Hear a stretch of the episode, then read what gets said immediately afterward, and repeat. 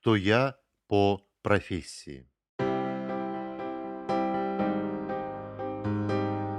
Вообще говоря, вопрос не лично обо мне. Вопрос о любом человеке, кто живет в современном мире. А, Список профессий сильно изменился. Раньше был такой стандарт профессиональный, где четко описывалось, кто какой профессии может принадлежать. Была иерархия профессий. Например, токарь, токарь-универсал, токарь пятого, шестого разряда, а, токарь-фрезеровщик и подобные.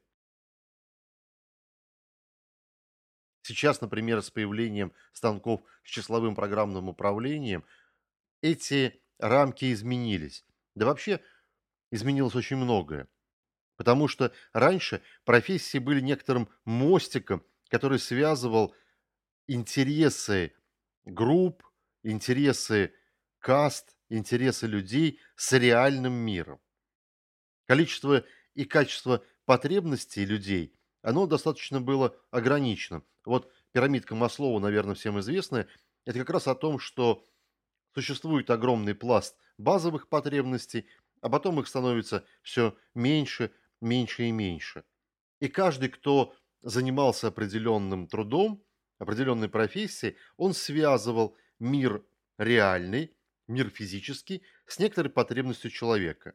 Например, гончар изготавливал горшки, и он был мостиком между глиной и потребностью в еде. Строитель был мостиком между камнем и потребностью в безопасности. Поэтому все те навыки, которые были присущи профессии, они были обусловлены генетически, и они передавались по наследству из рода в род вместе и с генами, и с обучением. Существовали такие династии гончаров, ремесленников, вообще специалистов профессиональных. Даже были объединения профессиональные профсоюзы, масонская ложа, как объединение строителей, и позже уже действительно огромное количество профсоюзов, которые сейчас уже на самом деле и не нужны. Исчезла такая массовая потребность в работе с материалами, хотя бы потому, что очень много стало виртуального мира.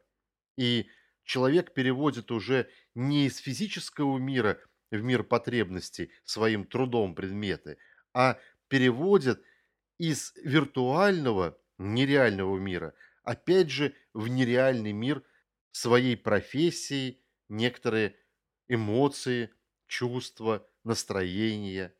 Получается так, что новые профессии связывают несуществующее с несуществующим. Например, тиктокер, блогер, фотошопер. Да можно как угодно назвать тех людей, которые берут нечто мифическое, потребность удовлетворяет в познании, в самоудовлетворении, то, что было наверху потребностей у Маслоу. Потому что базовые потребности практически все в человечестве удовлетворены. Пропала грань. Не только пропала грань профессии, она еще и размылась. Например, когда мы говорим, что человек по профессии вирусолог, мы говорим о том, что он работает с теми, кто на грани между микробами и живой сущностью, между живым и неживым, или он общается с теми вирусами, которые в сети и которые в реальности никогда не существовали и не будут существовать. Больше подкастов по тегу подтоны.